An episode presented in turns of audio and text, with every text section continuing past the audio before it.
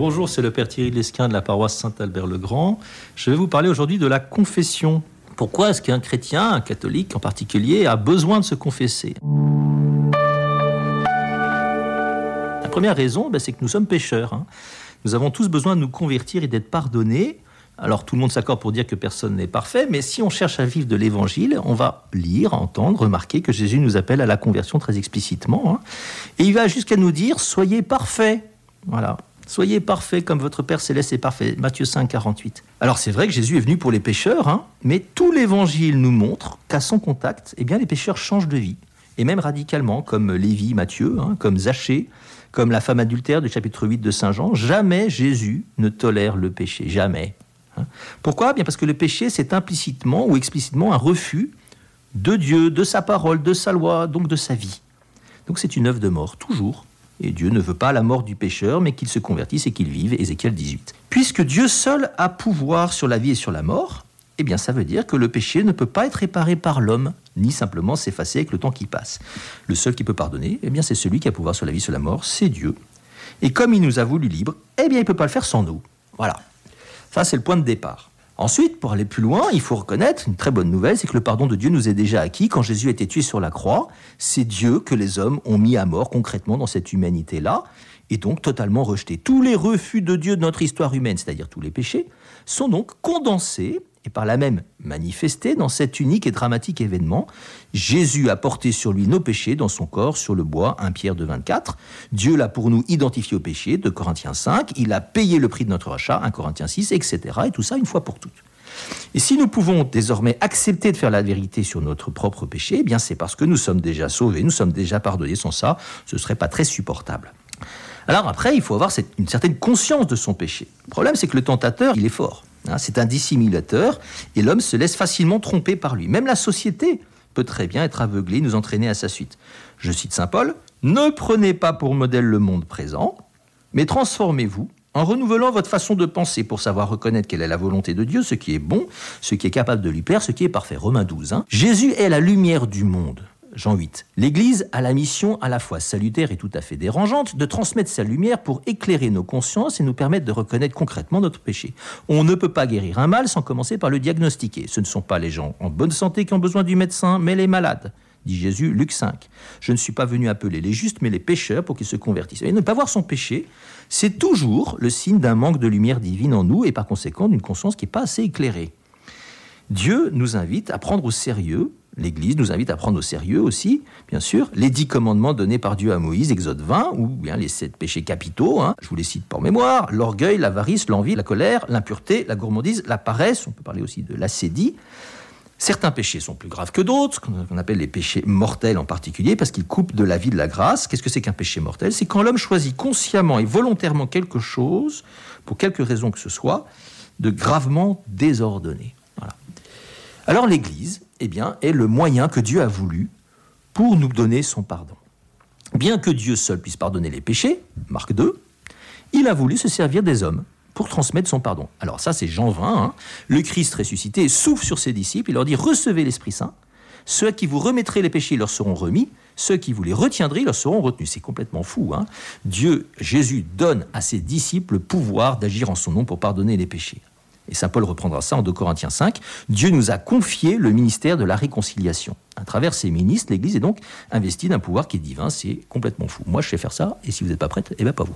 Le don du sacrement de pénitence, c'est génial. Le baptême, c'est le premier acte de la réconciliation. D'accord? Sauf que le drame de notre condition de pécheur a conduit l'Église à instaurer un acte de réconciliation sacramentelle qui est réitérable après le baptême. La possibilité de la confession, elle vient de quoi?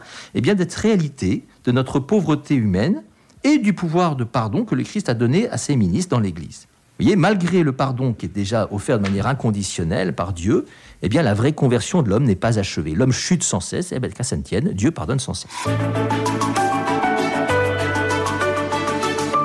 Donc j'ai besoin de me confesser. Si l'Église a réellement reçu son autorité du Christ pour lier, délier, Matthieu 18, 18, pour pardonner en son nom, Jean 20, 23, alors sa discipline, vous voyez, de sacrement, sa, règle pour, pour recevoir le pardon, eh bien, elle n'est pas discutable, puisque c'est l'autorité que Jésus lui a donnée. Et donc l'idée selon laquelle on pourrait s'arranger un peu en direct, quoi, avec le Seigneur, bah c'est, bah non, c'est pas la foi catholique. L'Église a fait, je vous cite le droit canonique de l'Église, a fait de la confession individuelle et intégrale, avec l'absolution, l'unique mode ordinaire par lequel un fidèle conscient d'un péché grave est réconcilié avec Dieu. Donc elle demande, en plus explicitement, c'est aussi dans le droit canonique ou dans le catéchisme numéro 1457, à tout fidèle catholique de se confesser au moins une fois par an, tout en recommandant vivement une confession beaucoup plus régulière, parce qu'elle nous aide à former notre conscience, à lutter contre notre penchant mauvais, et à nous laisser guérir par le Christ, à progresser dans la vie de l'esprit. Si vous confessez qu'une fois par an, je ne sais pas comment vous faites, vous, mais ah, moi, je suis pas capable parce qu'au bout d'un an, j'ai tout oublié. Hein. Enfin, je ne sais plus de grand chose. Hein. Pas très simple de se confesser quand on espace trop les moments pour entrer un peu dans le détail. Alors, c'est de fait pas facile de se confesser de manière générale. C'est peut-être ça qui nous rebute, bien sûr. Il y a un aspect évidemment désagréable et rebutant dans la confession. Mais voyez que si, par l'aveu de mes fautes à un prêtre, si je le fais, qu'est-ce que ça veut dire? Ben, Je m'abaisse. Je, je, me fais petit. Je me reconnais tout petit et pauvre. C'est un critère quand même assez intéressant de vérité de conversion. En plus de ça, le mystère de la communion des saints aussi, qui fait qu'on est mystérieusement reliés les uns aux autres par un lien spirituel à l'ensemble de l'humanité et plus encore de l'Église, fait que un péché n'est jamais purement personnel. Donc en même temps que le péché blesse le pécheur lui-même, c'est lui qui se blesse le plus, hein, il blesse aussi la communion de l'Église. Donc c'est très très cohérent de se réconcilier avec Dieu par l'intermédiaire d'un ministre de cette Église avec laquelle il faut aussi se réconcilier. Mais plus que tout, eh bien, on a la garantie d'avoir le pardon. C'est quand même extraordinaire, puisque Dieu a donné un tel pouvoir à ses ministres. Eh bien, la parole qu'il prononce, moi, au nom du Père et du Fils du Saint-Esprit, je te pardonne tous tes péchés, ben, c'est sûr. C'est génial. Il faut être fou pour pas y aller quand même. Enfin, je sais pas. Le pénitent peut avoir la certitude d'avoir été délivré de ses fautes à l'issue du sacrement. Vous sortez, si vous avez une contrition dans votre cœur, eh bien, vous êtes sûr, vous sortez, vous êtes lavé, comme le jour de votre baptême. Alors oui, mais nous commettons souvent les mêmes péchés. Nous savons bien, effectivement, que nos péchés récurrents sont liés à notre histoire, à notre nature. Nous risquons fort de retomber après la confession dans les mêmes travers, surtout que le péché a du goût. Hein. Il a un fort pouvoir attractif souvent. il rend dépendant, il rend esclave. Eh bien, pour autant, Jésus est plus fort que le péché plus fort que le tentateur. Ici, la bonne nouvelle, c'est qu'il nous donne aussi la force pour lutter contre ce péché. Tout est possible à celui qui croit. Marc 9, 23.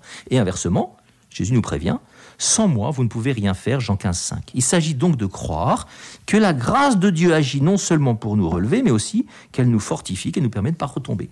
Alors, un petit mot encore pour dire qu'il y a des situations qui sont apparemment un peu complexes, voire sans issue. Il y a effectivement des situations de vie qu'il n'est pas possible de changer pour l'instant. Quand on se confesse, on veut changer ce qui n'est pas juste, bien sûr.